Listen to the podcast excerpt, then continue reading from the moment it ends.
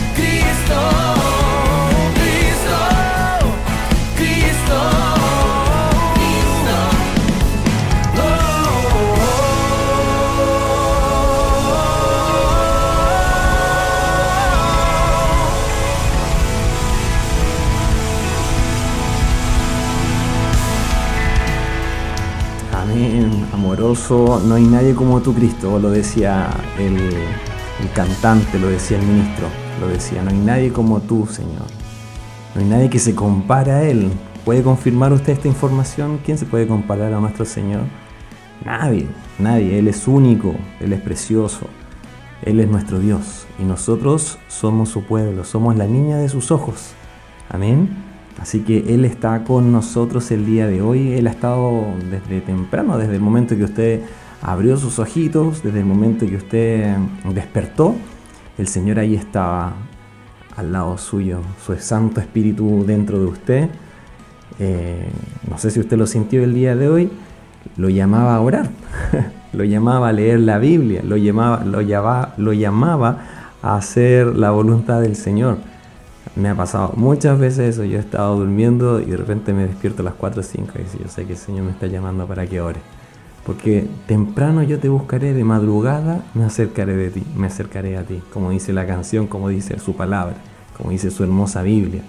Nos acercamos no por no porque queremos una bendición, no porque queremos contarle solamente nuestros problemas, sino que nos acercamos al Señor porque queremos estar con Él porque queremos sentir nuestro corazón que lata de verdad, que, que el latir de nuestro corazón sea sincero, no simplemente para bombear sangre y poder caminar y tener, y tener energía y tener eh, la movilidad gracias a la sangre que, que va transitando por cada uno de nuestras venitas, de nuestras arterias. No, nosotros necesitamos que nuestro corazón pueda latir y que cada latido, como también dice esa hermosa canción, pueda decir, mi dulce Jesús, te amo, te amo Señor. Amén. Dios es muy bueno, muy bueno hermanos, pero extraordinariamente bueno. Vemos la mejoría de nuestro pastor Ezequías, hemos visto el milagro del pastor Iván y bueno, el que no crea en Dios, entonces tenemos esto, tenemos esto para decirle, del Señor sana, el Señor libera, el Señor restaura. El Señor tiene todo en sus manos, el Señor tiene nuestro presente, nuestro pasado, todo tiene bajo su control. Todo no le falta nada, todo está calibrado. De repente nosotros decimos, ¿y ¿por qué me pasa esto? Bueno, el Señor está preparando algo. Pero ¿por qué nuevamente me siento solo? ¿Por qué nuevamente me siento acongojado? Bueno, está preparando tu carácter. ¿Por qué nuevamente me quedé sin trabajo? Bueno, Él está probando tu corazón. Así que tranquilo, tranquilo, el Señor está contigo. Y si Dios está contigo, ¿quién contra ti? ¿Quién contra mí? No hay nadie que se pueda levantar contra mí, Cristo. Lo importante es estar haciendo la voluntad del Señor. Lo importante es estar, estar en el lugar que el Señor quiere que estemos.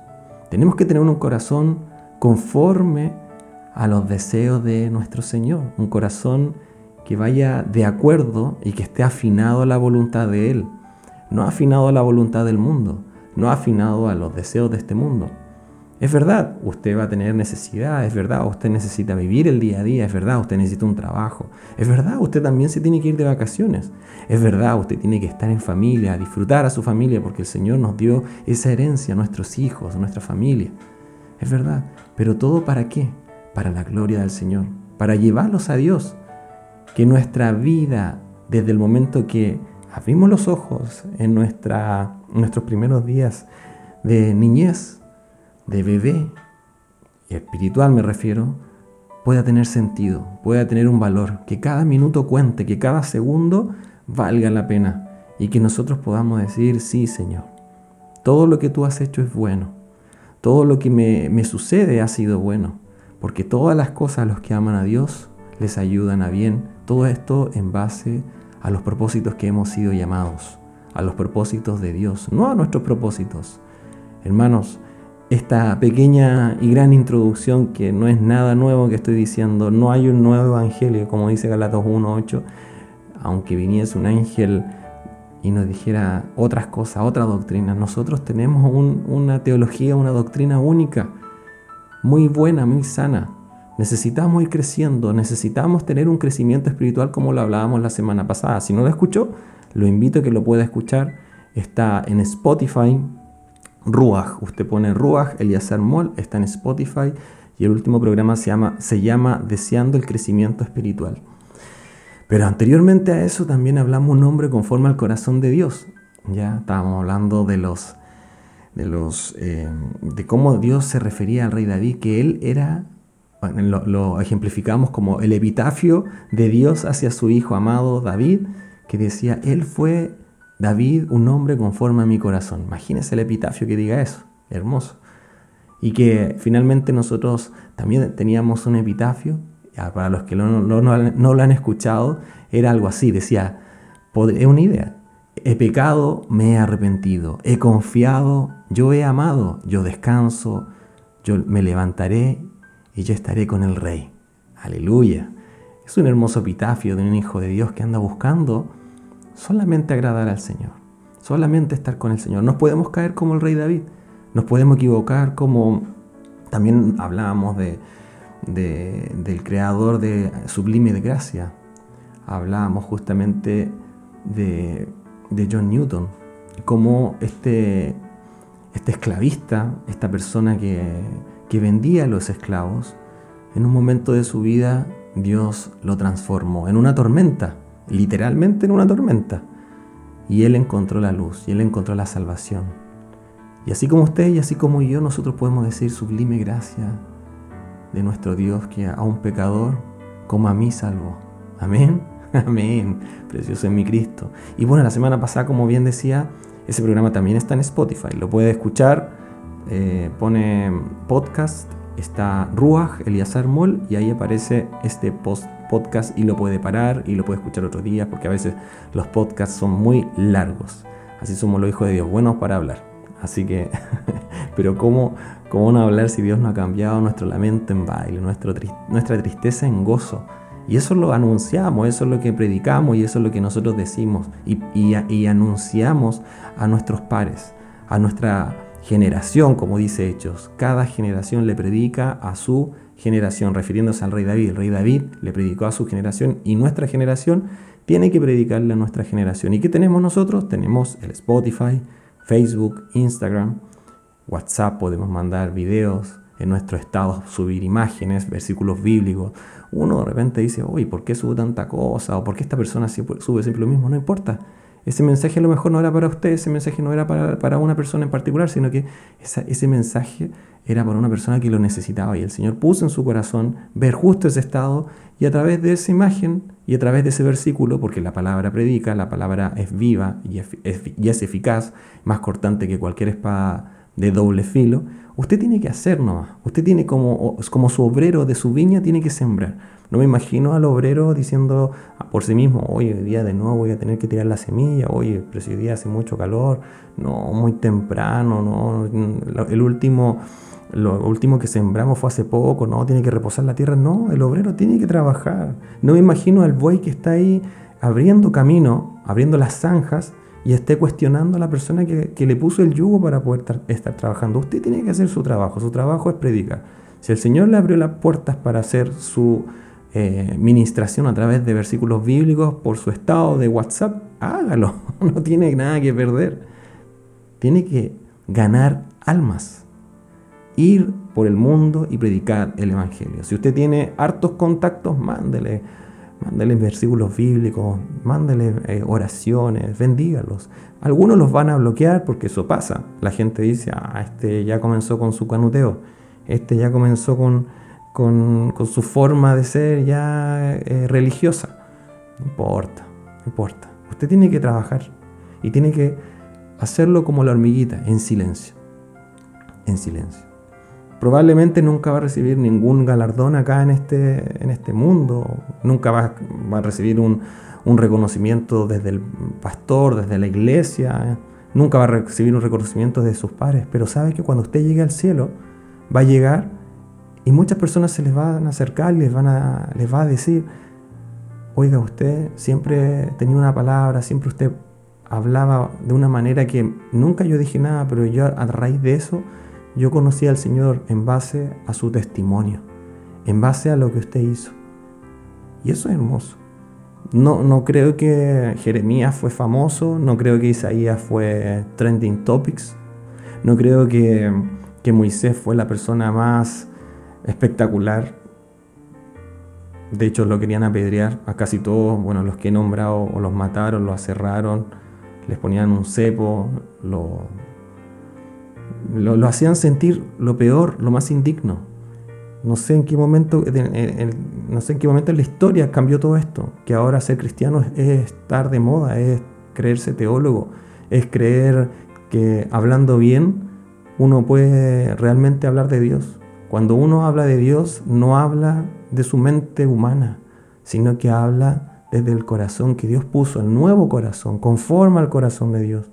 Si usted ocupa su intelecto, si usted ocupa su mente, si usted ocupa su conocimiento, el apóstol Pablo lo dice que él todo eso lo estimaba como basura, como estiércol, como, como paños de inmundicia, como paños de, menstruación, el griego lo dice. No hay nada, absolutamente nada, hermanos, interesante en nosotros, fuera de Dios.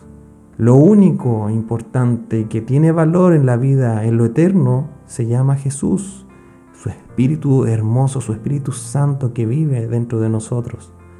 Dios mismo, que vive y reina, es lo más maravilloso que nosotros podemos tener.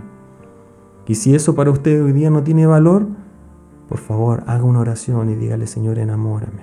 No lo haga hoy día, no lo haga un día, no lo haga dos días, hágalo todos los días. Levántese en la mañana, se está bañando, Señor, enamórame. Señor, quiero conocerte más. Quiero crecer espiritualmente. Quiero tener un corazón conforme a tu corazón. Quiero ser la verdadera iglesia. No quiero ser un, un cabezón, un cabezotas y repetir como disco rayado lo que leí en un libro y de, un, de una persona que hizo un instituto bíblico. Y bueno, yo no, ninguno de los apóstoles hizo ningún instituto bíblico. Ahora es muy necesario como para que lo hablamos con el pastor Jonathan en, en, el programa Cristo Vivo, que también los invito los días miércoles a las 9 de la 9 y media de la noche, todos los días miércoles a las 9 y media de la noche por Facebook Camino Verdad y Vida. Está muy bueno ese discipulado del pastor Jonathan. Y él nos decía justamente esto. Nos decía cuánta gente eh, toma historias, toma ilustraciones de otras personas que finalmente las leyó, que las escuchó, que, y las comparte primero como dándole, diciendo de que un pastor tanto, o que la leyó de la Biblia, o que la leyó de, un libro. Después la segunda vez cuando la cuenta, sí, la cuenta así como no dándole no explicando de quién era o de dónde la escuchó. Y ya la tercera vez dice, bueno, a mí me sucede, a mí me sucedió. Y ahora todas las historias que él cuenta son historias de él. ¿Cuánta humildad nos falta, hermanos, a las personas que hablamos? Que, Dios tenga misericordia y no caigamos en esos errores. En creer que si nosotros no hemos tenido una experiencia espectacular, eh, la gente no nos va a escuchar. Si no nos escucha mejor, porque nos está escuchando el Señor. Si no nos escucha y la gente no nos sigue, mejor. Si al Señor lo despreciaron, ¿cuánto más nosotros? ¿Cuánto más nosotros? Así que hermanos, hoy día deseemos el crecimiento espiritual. ¿Se acuerda que lo hablábamos en el, en el Salmo 42? Como el siervo brama por corrientes de agua, así clama mi alma por ti, oh Dios. Mi alma tiene sed de Dios, del Dios vivo del Dios vivo. Imagínense estar ahí debajo del sol haciendo un, trote matutino, lo hablábamos la semana pasada, y justo no llegó la botella de agua y lleva media hora corriendo y usted empieza a jadear, empieza a sentirse está mareado, la, boca se le reseca, se le queda pegado el paladar con la lengua y usted siente así como oh, necesito un vaso de agua, así como el ciervo brama por las corrientes de las aguas, así como el deportista necesita su líquido el líquido tan importante, el agua, para poder saciar su sed. Así nosotros tenemos que saciar nuestra sed con nuestro Cristo, con nuestro Dios, con la palabra del Señor que es la Biblia. Hablábamos que la Biblia es la palabra de Dios. Y esta palabra de Dios, como lo dice en 2 Timoteo 3, toda escritura es inspirada por Dios y es útil para enseñar, para reprender, para corregir, capacitar en justicia. También decíamos que la Biblia es verdadera y nunca trata de justificar sus declaraciones. La Biblia es la palabra de Dios. También nosotros podemos estar seguros de toda su veracidad. Nosotros podemos dudar del libro que leímos en la mañana del autor X y poder decir, sí, se equivocó este autor. Yo les decía que el pastor, mi papá, normalmente él como que saca el libro y empieza a sacar lo mejor y hay algunas cosas que se equivoca, equivoca el, escritor y lo, y, lo, tira a la basura. No, ahí se fue por el lado de los quesos, como dice él. No, pero con la Biblia nosotros no, no hacemos eso, porque la ley del Señor es perfecta, lo dice el Salmo 19. La ley del Señor es perfecta, su palabra es perfecta. Por lo tanto, podemos confiar en que la Biblia nos dará consejos correctos para nuestra vida, lo decíamos también. La Biblia es viva, porque la palabra de Dios es viva y activa y es más cortante que cualquier espada de doble filo y penetra hasta dividir el alma y el espíritu, las coyunturas, incluso hasta la médula, lo más profundo de los huesos. Juzga los pensamientos y las actitudes del corazón, Hebreos 4, Hebreos 4, 12. O sea, tenemos una afirmación de que la Biblia es nuestra base sólida para crecer. Ese es un estímulo que nosotros necesitamos, creer en la palabra del Señor, creer en la gracia y el conocimiento de nuestro Señor y Salvador Jesucristo, segunda de Pedro 3:18, creer en la gracia y el conocimiento de nuestro Señor Jesucristo. ¿Cómo vamos a tener este conocimiento? A través del libro, del libro que nos dejó inspirado a través de Él. Tenemos que ser unas personas que crezcamos y que no nos quedemos estancados. Imagínense lo triste de una persona que puede quedar eh, de una manera eh, como obstaculizada eh, para crecer. Imagínense que no crezca, que se quede en el metro, en la estatura de un metro y que durante toda su vida tenga que comprarse ropa para niños. Que durante toda su vida él sea una persona que, siempre va a tener este, este problema. O sea, principalmente nosotros sabemos que cada vez que nosotros nos quedamos estancados, nos quedamos espiritualmente pegados, hemos, nos hemos quedado atrofiados durante el tiempo. ¿Cuántos años hemos perdido no creciendo de manera cristiana, no creciendo de manera espiritual? Nosotros, si usted lleva más de cinco años, usted tiene que ir y hacer discípulo, lo dice su palabra. No podemos estar siempre siendo la oveja gorda, escuchando, escuchando, escuchando. ¿Y dónde está eh, cuando, usted se va, cuando usted se vacía, cuando usted entrega lo que ha recibido? Si usted el día de hoy no está ministrando, no está predicando, usted está atrofiado. Usted necesita que sus brazos crezcan para poder tener la estatura correcta que corresponda a su edad.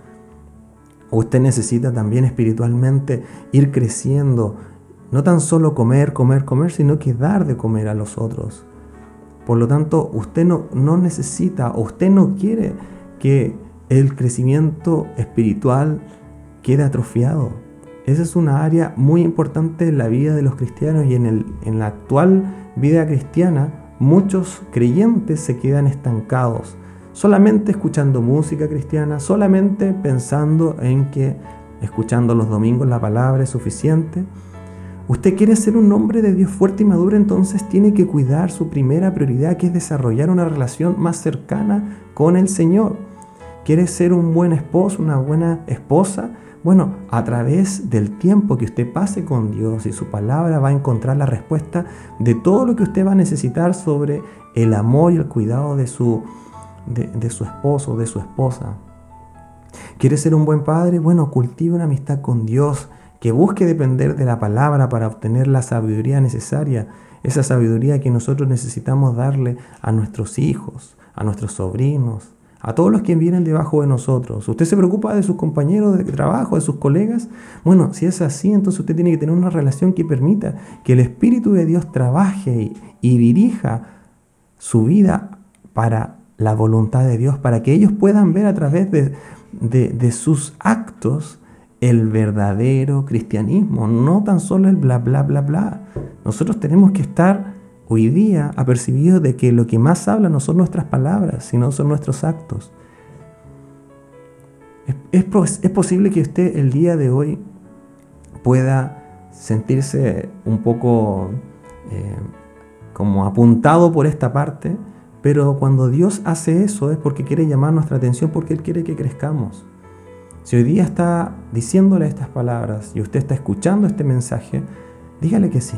Dígale, Señor, yo quiero servirte. Yo quiero tener un crecimiento espiritual. Eso es lo que hablábamos la semana pasada. Eso es lo que hablábamos la semana pasada. Hice un pequeño resumen para que ahora comencemos con el plato del día de hoy. Algo bueno, así que traiga su servicio, el cuchillito, traiga el, el tenedor, la cuchara, el vasito con, con agüita, que vamos a comer rico, vamos a comer bien.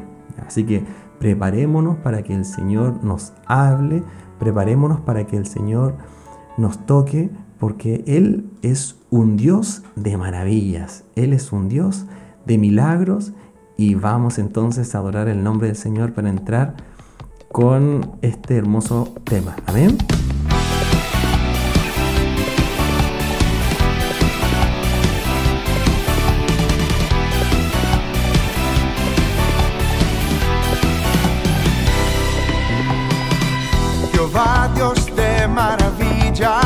Dividió el mar. Detuvo las aguas, el pueblo en seco lo hizo pasar. Jehová Dios de maravillas dividió el mar. Detuvo las aguas y al pueblo en seco lo hizo pasar.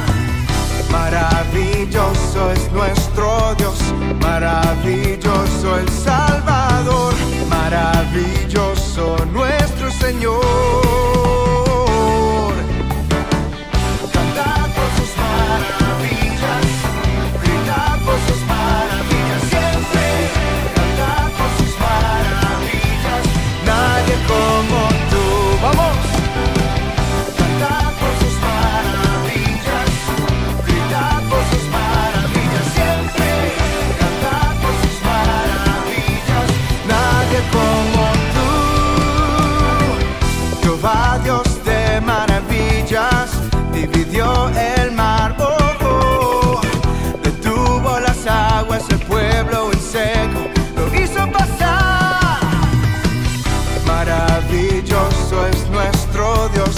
Maravilloso el Salvador, maravilloso nuestro Señor.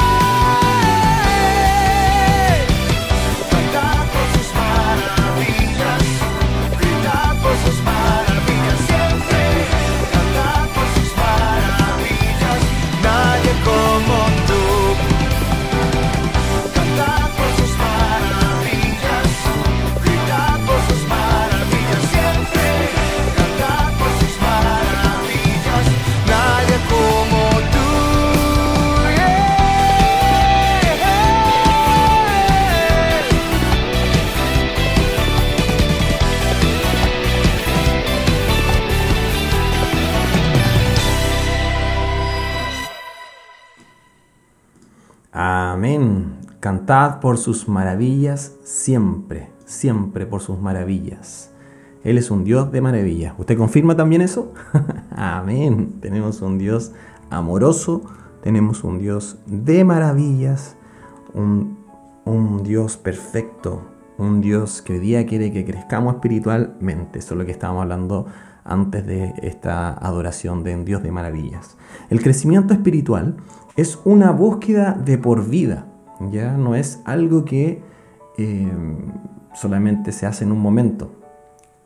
Qué triste es cuando, cuando muchas personas crecen, crecen muy rápido y después se estancan, porque creen que han llegado a, a lo máximo. Me acuerdo de una frase muy graciosa de, un- de una persona que estaba antes en el, Ministerio de Música y, que nos mucho nosotros y decía que él había tocado techo, que él ya no tenía nada más que aprender. Y es el peor pensamiento que hay en todo ámbito de cosas. No creo que un filósofo diga, ah, no, yo ya he aprendido todo lo de filosofía. Yo no creo que un científico diga, ah, yo conozco todos los secretos de la ciencia. no creo que un músico que toque muy bien, no creo que Mozart, Wolfgang, Mozart o, Beethoven, Beethoven, ¿ya? No, no el perrito, sino que el músico haya dicho, oh, ya tocó de la manera perfecta el piano. No, lo que nos lleva a ir creciendo es cuando nosotros sabemos cuánto nos falta.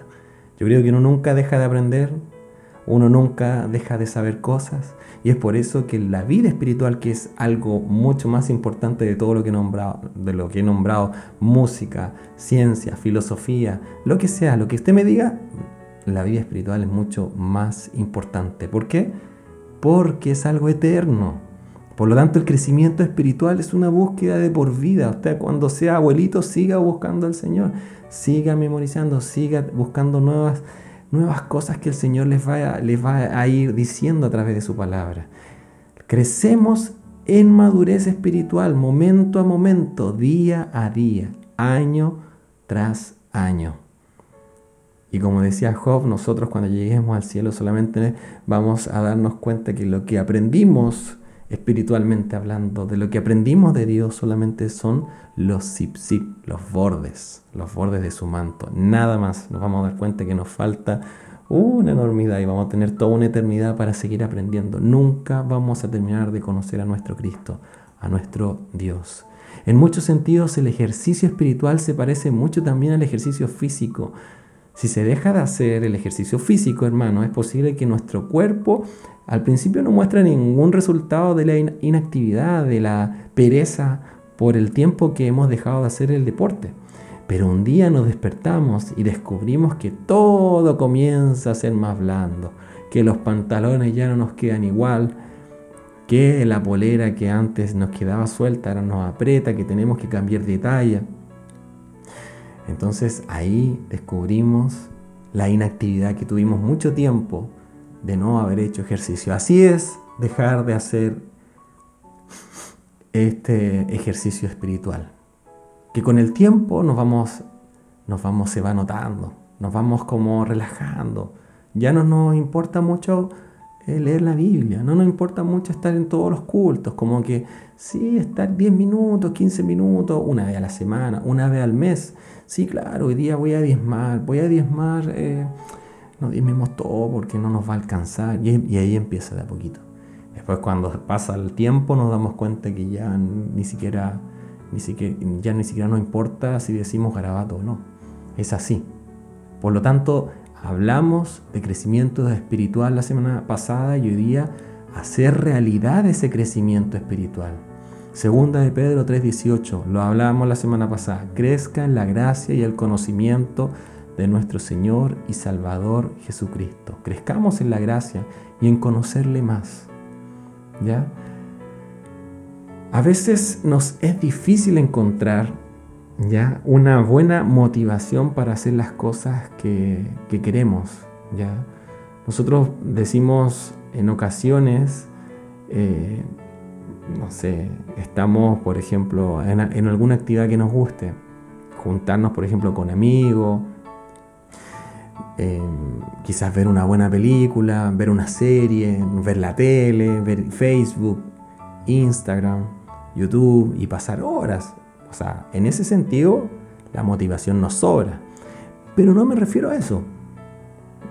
Yo me refiero a cosas que son realmente necesarias y tenemos que hacer. A veces es muy difícil eh, encontrar el entusiasmo para hacer esa reparación de la puerta que estás chirriando, eh, de ir a trabajar por la mañana. No tenemos un entusiasmo así, oh, qué rico, hoy día voy a trabajar y voy a estar 9, 10 horas trabajando lejos de la casa y voy a estar súper cómodo porque voy a tener tantos problemas que resolver.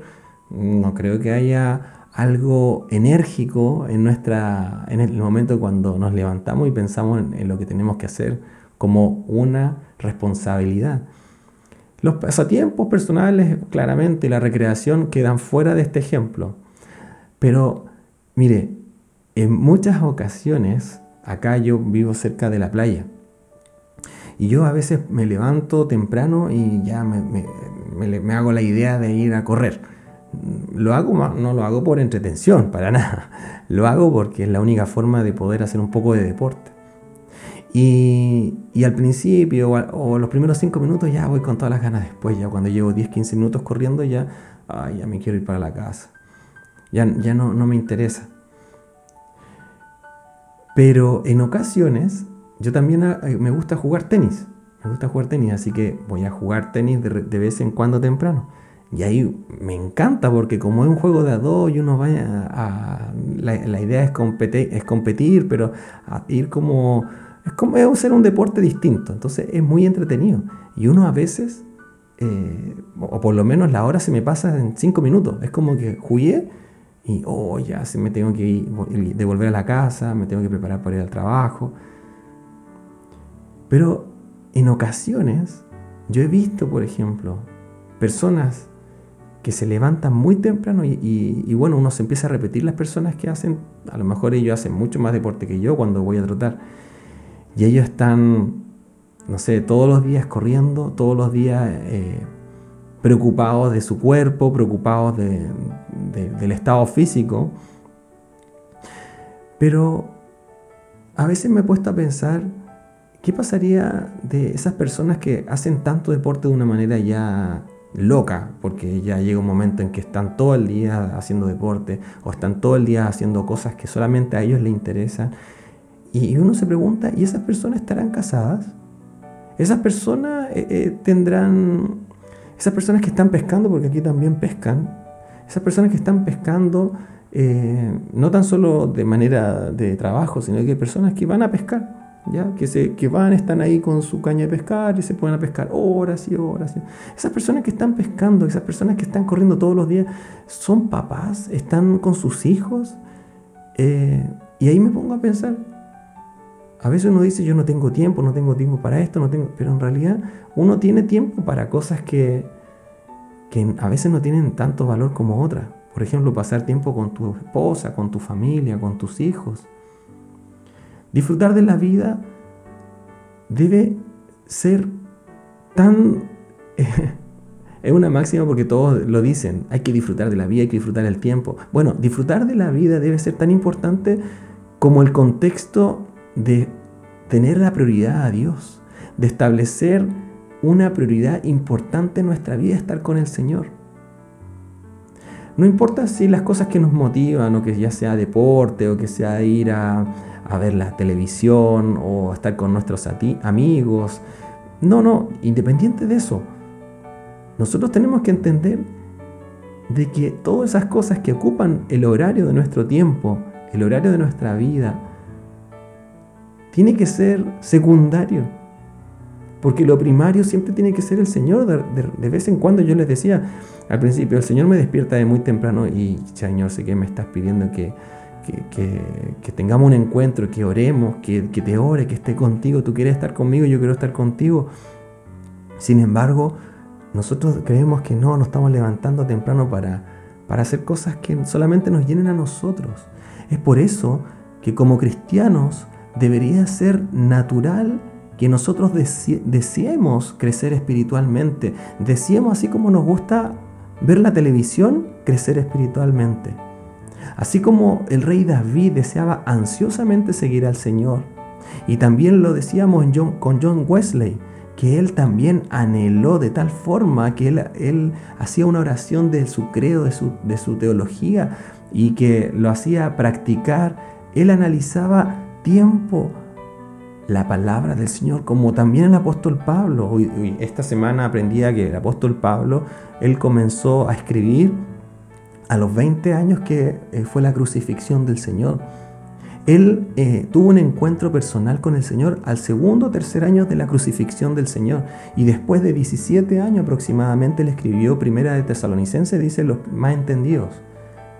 Y sabemos que el corazón de Pablo, imagínense, ¿cuánto tiempo usted lleva a la, iglesia? No, yo la otra vez leía a una persona que también iba a la iglesia, que ya no, está con nosotros, que él llevaba 26 años en la iglesia, o conociendo al Señor, 26 años conociendo, pero sigue en una vida natural que no lo separa de una persona que no es cristiana. El apóstol Pablo lleva 20 o 17 años y escribió su primer libro de lo que Dios le entregó para nosotros, para la iglesia.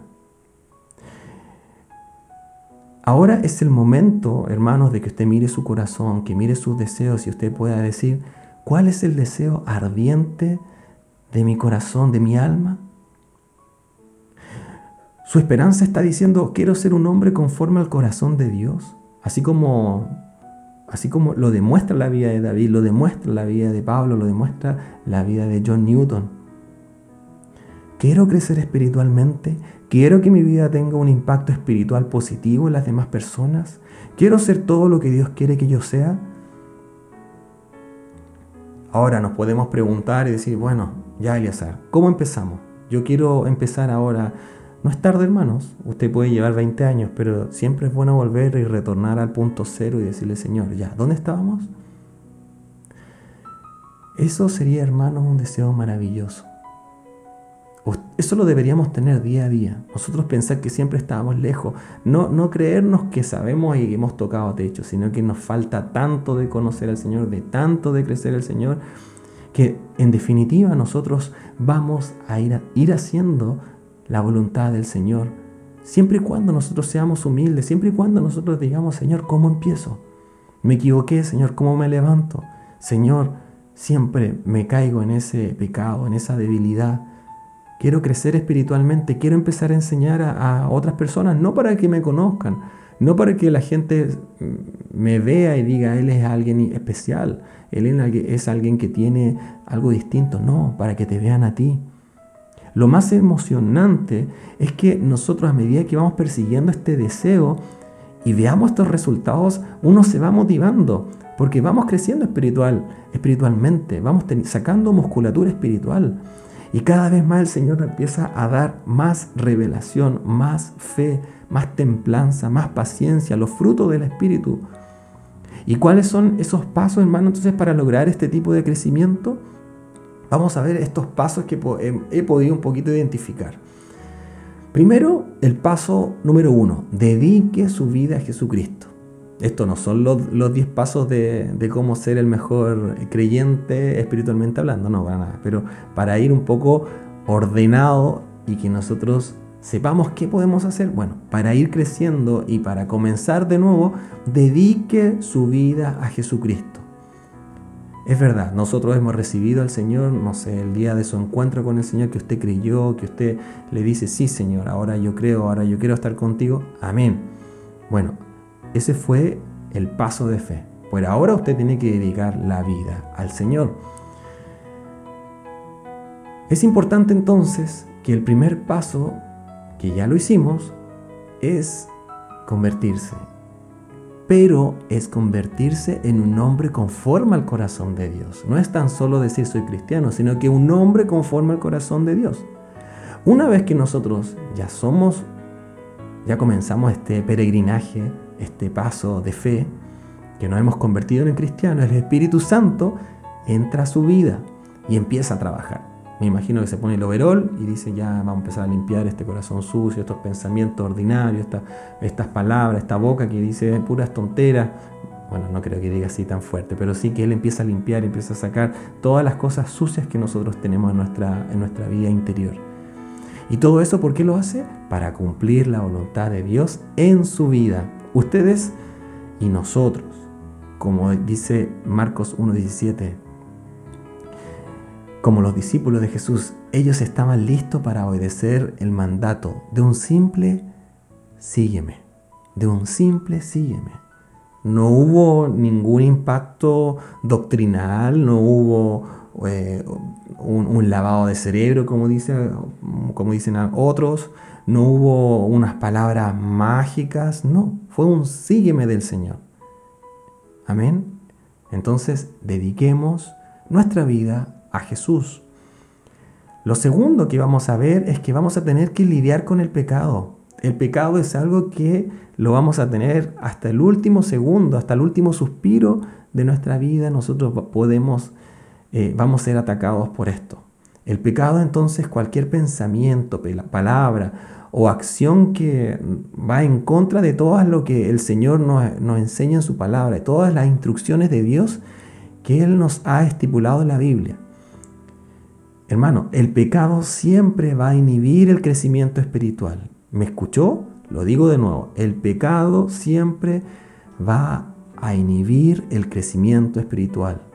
Si vamos a David y su vida, podemos ver claramente cómo el pecado arruinó a un hombre y el efecto que puede tener en toda la carrera y en toda su familia. Vemos la vida destruida de David. Le quitaron el reino. Violaron a una de sus hijas. Nunca estuvo como un padre que uno se imaginaba que podría haber sido. Nunca tuvo un, reinado de paz. Siempre hubo un problema. ¿Y eso cómo entró? A través del pecado. Hablábamos, ¿se acuerda de lo que, hizo David con, Betsabé? Que él incluso para encubrir el hecho de que había dejado embarazada a Betsabé, David hizo matar a su esposo Urias en la batalla, en 1 Samuel 18. Lo hablábamos también hace tres semanas atrás. Durante un año completo después David guardó silencio. Un año, hermanos. Donde, donde David no se sabe nada. Porque todo lo que hizo David lo persiguió. Mira lo que dice Salmos 32.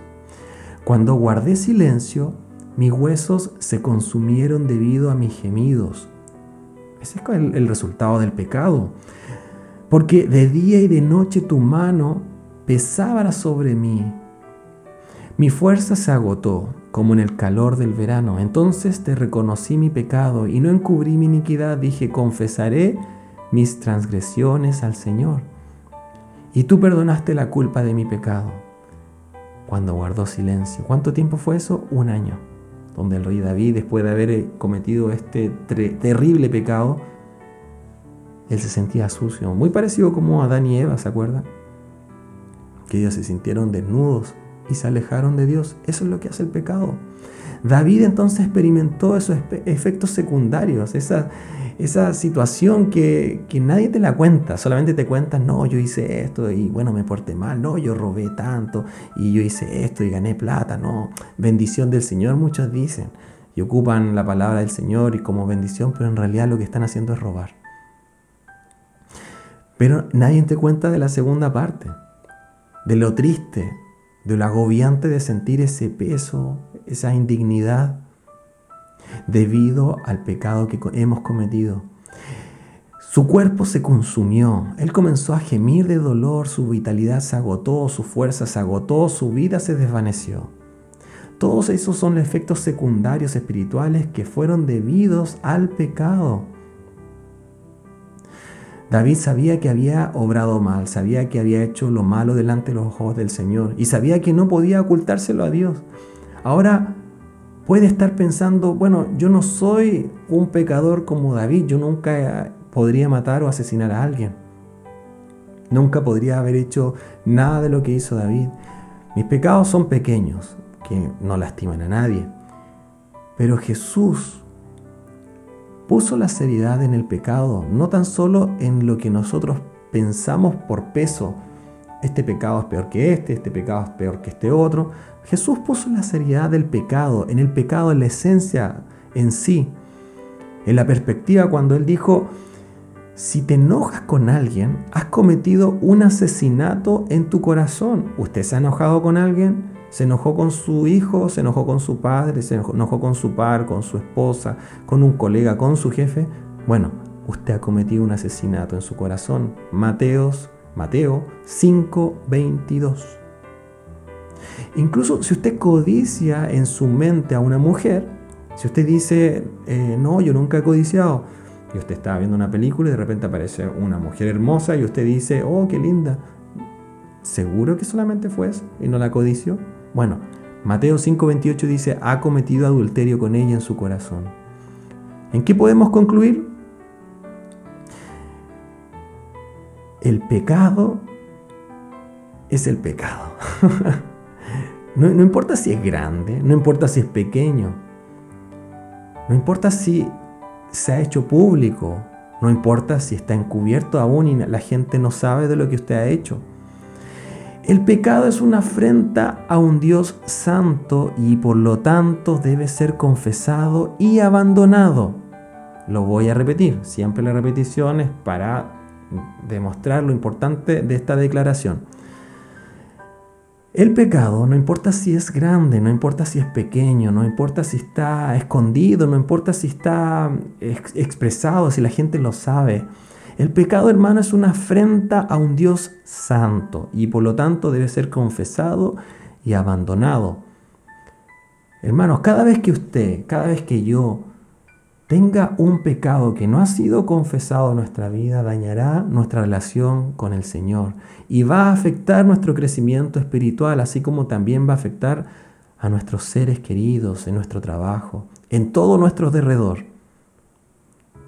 ¿Por qué entonces no tomarse unos momentos en este, en este rato, en este minuto, hermano, y, em, empezar a acordarnos de todo lo que hemos hecho en nuestra vida? ¿Habrá algún un pecado que no ha sido confesado? ¿Habrá algo que usted ha hecho y que no le ha dicho, Señor, perdóname? ¿Habrá usted herido a alguien innecesariamente? Usted necesita reconocer en este segundo su pecado. No esperes como el rey David, que fue un año, a lo mejor te lleva 10 años esperando y está viviendo un oprobio y usted dice, ¿por qué me pasan cosas malas? ¿Por qué pasa esto? ¿Por qué pasa esto otro? ¿Por qué siento como que no perdió el gozo de mi salvación? Bueno, hoy día, o como el rey David después de un año, tiene que confesar su pecado. Y como un hombre conforme al corazón de Dios, usted también va a experimentar la, la maravillosa limpieza que vino con la confesión que hizo también el rey David. Porque dice el Salmo 32, bienaventurado aquel cuyas transgresiones son perdonadas, amén, cuyos pecados quedan cubiertos. Atesore este salmo para usted, versículo 1, 32, Salmo 32, versículo 1. Bienaventurado aquel cuyas transgresiones son perdonadas, cuyos pecados quedan cubiertos. Si usted hoy día desea experimentar esa limpieza que viene con el perdón de Dios y la libertad de la culpa, que es causada por esto asqueroso que es el pecado, entonces va a querer acostumbrarse a confesar sus pecados diariamente al Señor. Hoy día se portó mal a las 5 de la tarde, a las 9 de la mañana, a las 10. Señor, perdóname, perdóname. Acostúmbrese, límpiese, límpiese diariamente en la mañana, en la tarde, cada una hora, cada media hora. Se, se ensució, se limpió se ensució, se limpió, así como ahora estamos, estamos todos con el alcohol echándonos las manos, lavándonos las manos no sé cuántas veces al día, ya tenemos los dedos crespos de tanto alcohol, de tanto jabón. Asimismo usted tiene que limpiar su corazón, su mente de cada pecado que ha cometido. Y cuando lo haga, recuerde, agradezcale a Dios. Agradezcale por su misericordia, por su perdón. Y luego siga avanzando hacia un mayor crecimiento. Amén. Número uno, hablamos, dedique su vida a Jesús. Número dos, hay que lidiar con el pecado. ¿Cómo lidiamos? Limpiándonos. Acuerde, limpie su pecado diariamente, a cada hora, a cada segundo, a cada minuto. Descarte la pereza espiritual. la pereza. Una palabra que me da risa porque los extranjeros la ocupan harto, nosotros no ocupamos mucha esa, esa palabra, pero es hasta graciosa, la pereza espiritual. Nuevamente, todas las mañanas cuando uno se levanta y, se levanta por hacer algo entretenido, en mi caso yo les dije, les confesé, me gusta de repente jugar tenis, voy con gusto a hacerlo. Y uno se puede levantar a las 6, 6 y un cuarto, 6 y media, y lo hace. O por ejemplo en la noche. Muchas veces uno eh, se quiere juntar con su familia, con sus primos, con su amigo. Bueno, los que les guste, porque yo soy un poquito más de casa, pero los que les guste salir, a las 8, 9, ahí están saliendo. Antes de esta pandemia íbamos al mall, íbamos a, los centros comerciales, íbamos al cine y uno podía estar 2, 3 horas caminando. Las mujeres, bueno, también hombres que les gusta comprarse mucha ropa, pueden pasar 2, 3 horas en diferentes tiendas y no hay problema. Ahora, si en la iglesia nosotros tenemos oración en la mañana, y usted no se está levantando para orar, ni siquiera de manera individual. A lo mejor usted dice, no, yo no quiero mandar mi oración, me da vergüenza. Bueno, hágalo de manera individual, pero si usted no lo está haciendo porque realmente le da lata, porque se, se, incomoda levantar temprano, unos minutos más en la cama es mucho más cómodo para usted, o en la noche llega del trabajo muy cansado, no quiere orar, no quiere buscar la palabra del Señor. Si hay alguna, algún programa, eh, si el día jueves no se está congregando con el culto de la iglesia, si el día lunes no está en la sierva siervo, el día viernes no está en el instituto, los días sábados en la iglesia, los domingos en la mañana, y usted dice, no, mucho, es mucho canuteo. Bueno, descarte la pereza espiritual. Queremos crecer espiritualmente hablando, ¿cierto? Cuando llegue el momento de la iglesia, esos momentos tan preciosos que no se vuelven a repetir, porque el maná es diario, hoy día usted tiene que decir, no, yo no voy a ser más perezoso.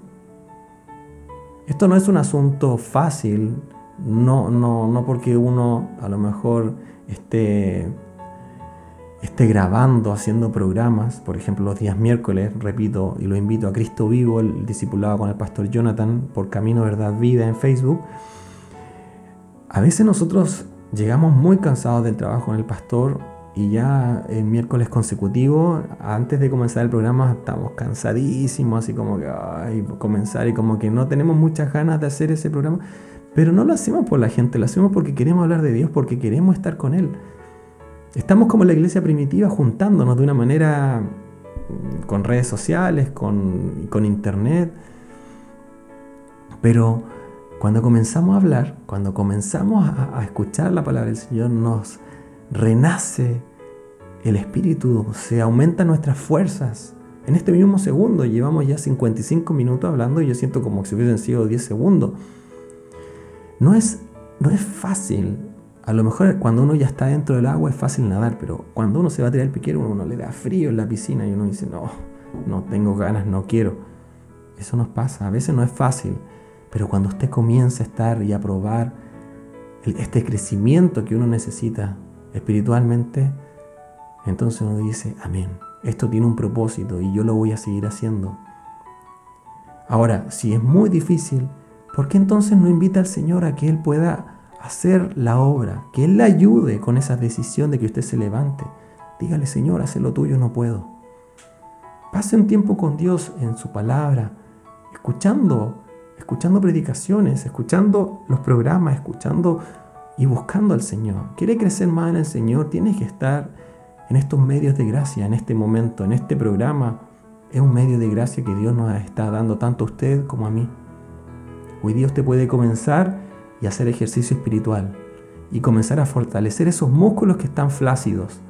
De eso se trata ser un hombre conforme al corazón de Dios. No tan solo en decir, yo alguna vez leí la Biblia, yo alguna vez he leído tal libro. No, esos músculos tienen que ser trabajados diarios.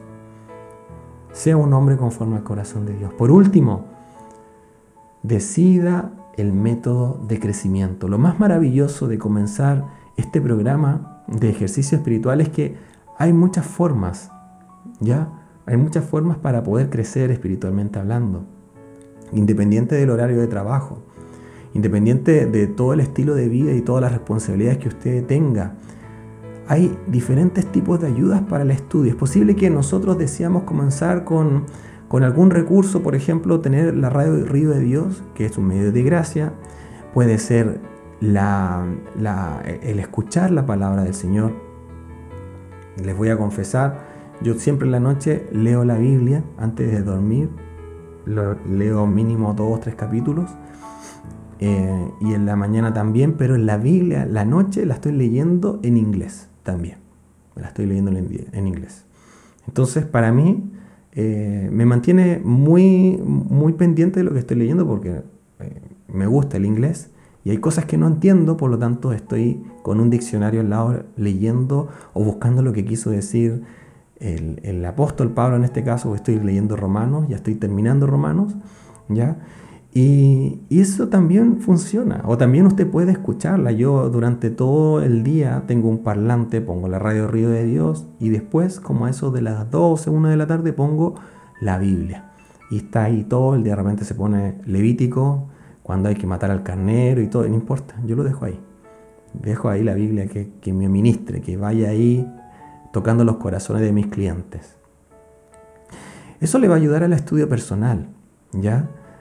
Es importante entonces que usted desee participar de este programa de estudio bíblico. ¿Cuál sería? Tenemos los diferentes programas en la, iglesia. Usted tiene, eh, tiene su teléfono, puede tener la Biblia, la puede escuchar. Puede tener los programas eh, grabados. Tiene también YouTube. ¿ya? Escuche la Biblia. Escuche la Biblia en audio. Proclámela. Cada vez que eh, que uno lee la Biblia, a veces uno la lee en silencio y uno se queda de repente dormido porque la leía tantas veces y uno dice, ah, ahora, escúchela y léala.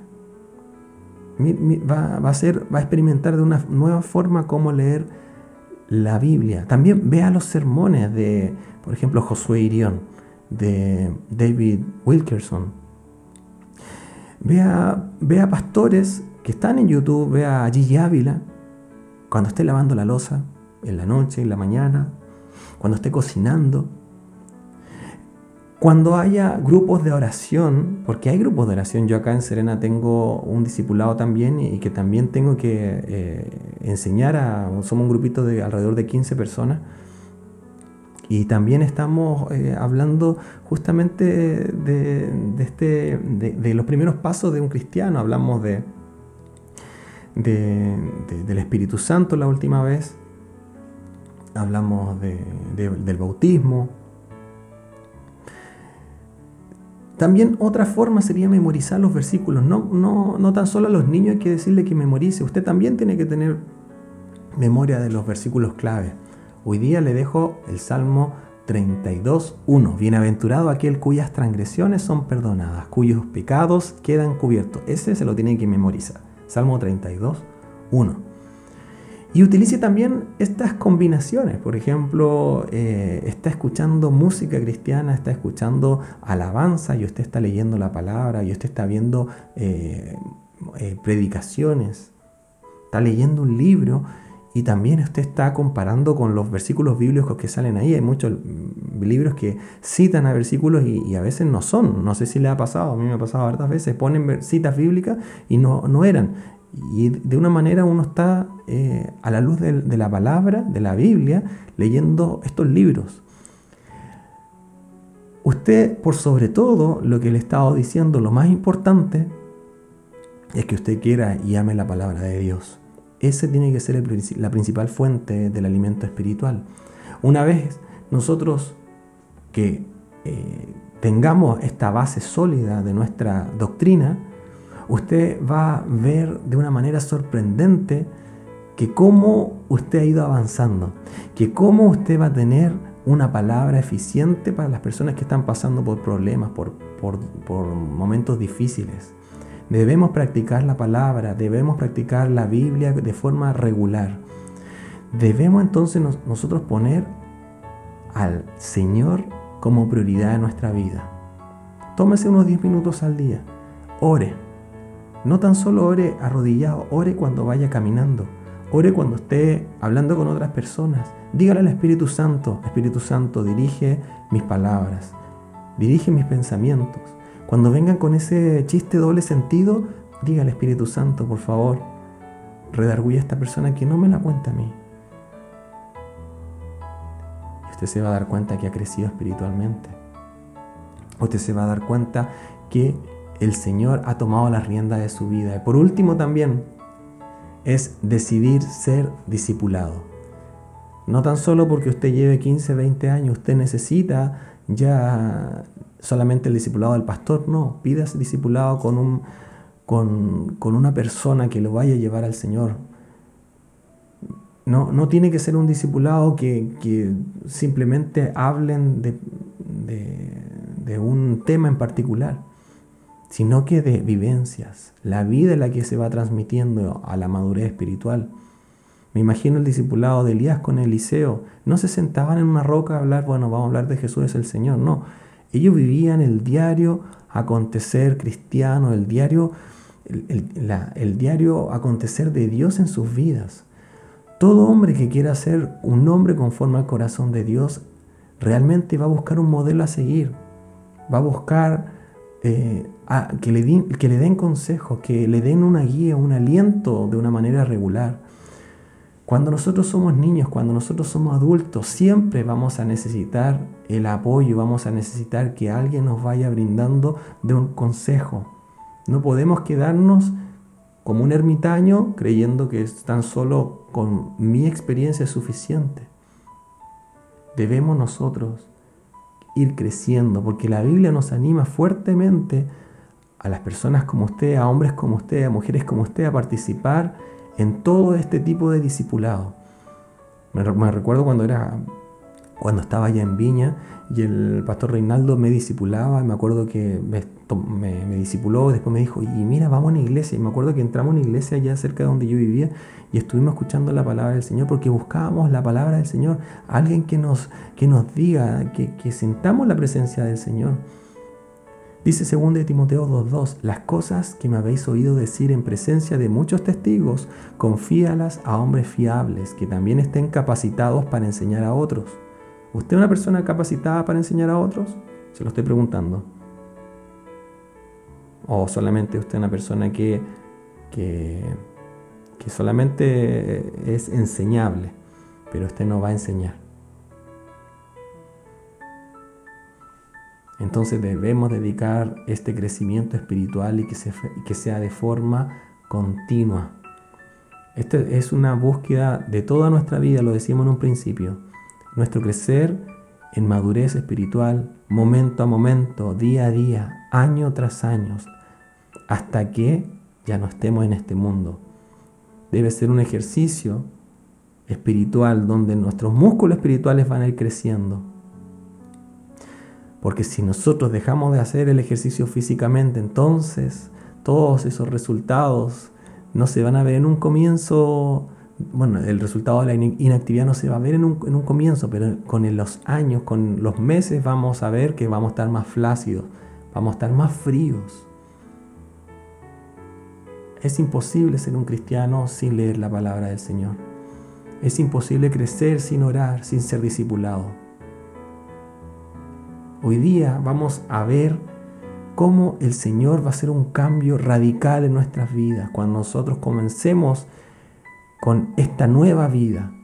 ¿Cuáles eran los, los puntos? Dedique su vida al Señor. Pedir perdón por nuestros pecados diariamente. Tenemos que decidir por el Señor para que nuestra pereza espiritual se borre y no hagamos solamente lo entretenido, sino que hagamos lo que nos corresponde como hijo de Dios. Levantémonos temprano, quedémonos tarde hablando del Señor, busquemos.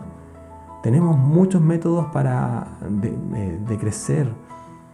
Tenemos muchos, eh, muchas cosas que el Señor nos ha dado, muchas herramientas que el Señor nos ha dado, esta misma radio preciosa, este mismo podcast que está apareciendo en Spotify en este rato.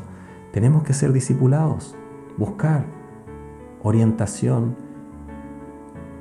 Porque cuando nosotros hagamos todas estas cosas, nosotros vamos a ver cómo nuestra vida es transformada. Y día comienza su nueva vida, hermanos. Amén.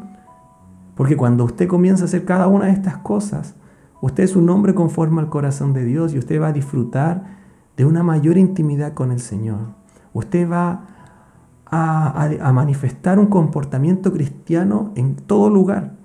Usted va a estar con cristianos y no cristianos y va a seguir siendo una persona de una línea.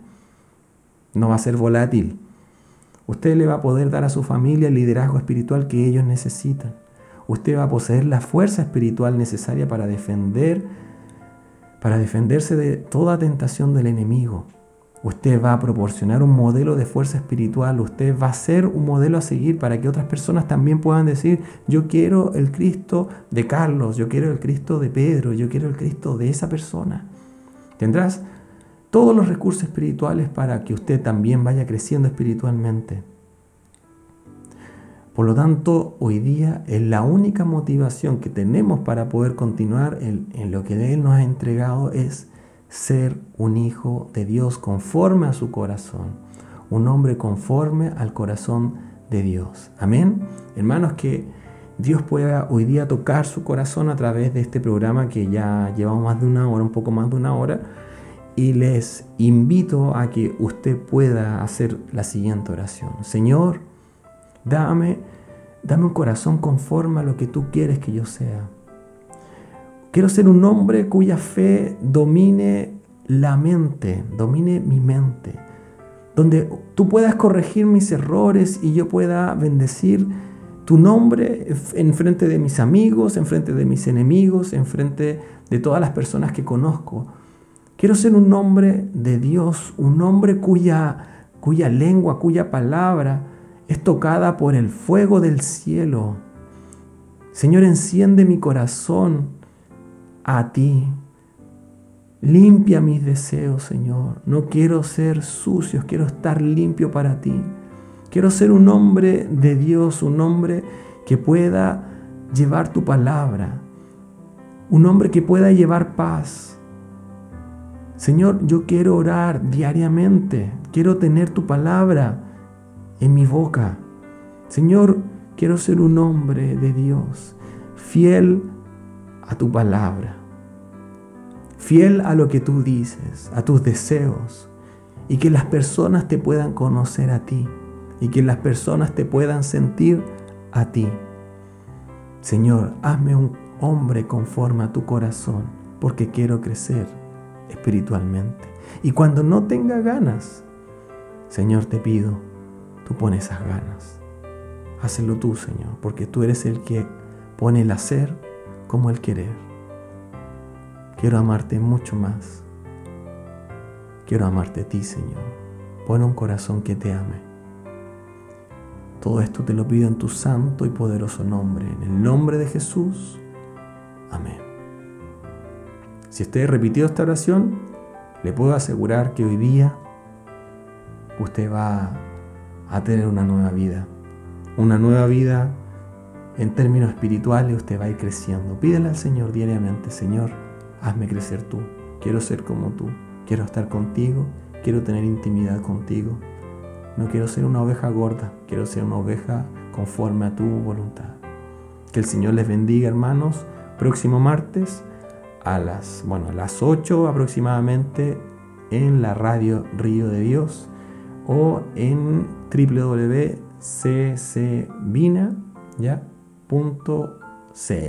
Que el Señor les bendiga.